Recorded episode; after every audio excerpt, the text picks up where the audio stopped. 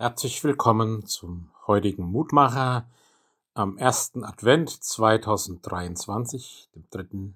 Dezember, mit dem Wochenspruch aus Saharia 9, siehe, dein König kommt zu dir, ein Gerechter und ein Helfer.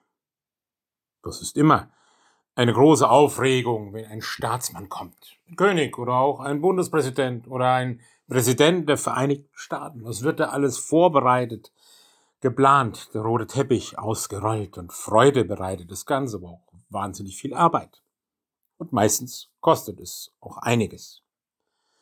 Und wenn die Könige kommen, dann kommen sie oftmals auch mit vielen Forderungen oder mit ihren ganzen Truppen und erobern ein Land.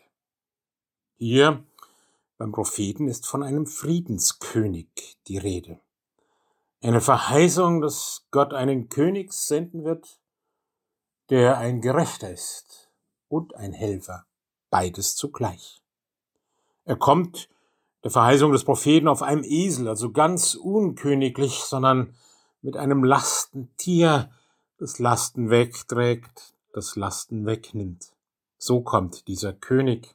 Eine wunderbare Verheißung, auch für diese Adventszeit dass wir mit einem König zu tun bekommen, mit einem Bild für Gottes Handeln, das in Jesus Christus sich erfüllt hat. Einer, der uns menschlich nahe kommt, einer, der uns Hoffnung schenkt, einer, der mit uns geht und einer, der uns neue Wege in den Himmel, in den ewigen Frieden eröffnet in Gottes Namen.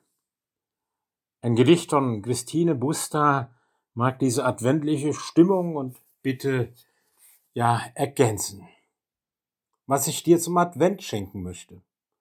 Einen Orgelton wider den finsteren Morgen, meinen Atem gegen den Eiswind des Tages, Schneeflocken als Sternverheißung am Abend und ein Weglicht für den verloren geglaubten Engel, der uns inmitten der Nacht die Wiedergeburt der Liebe verkündet.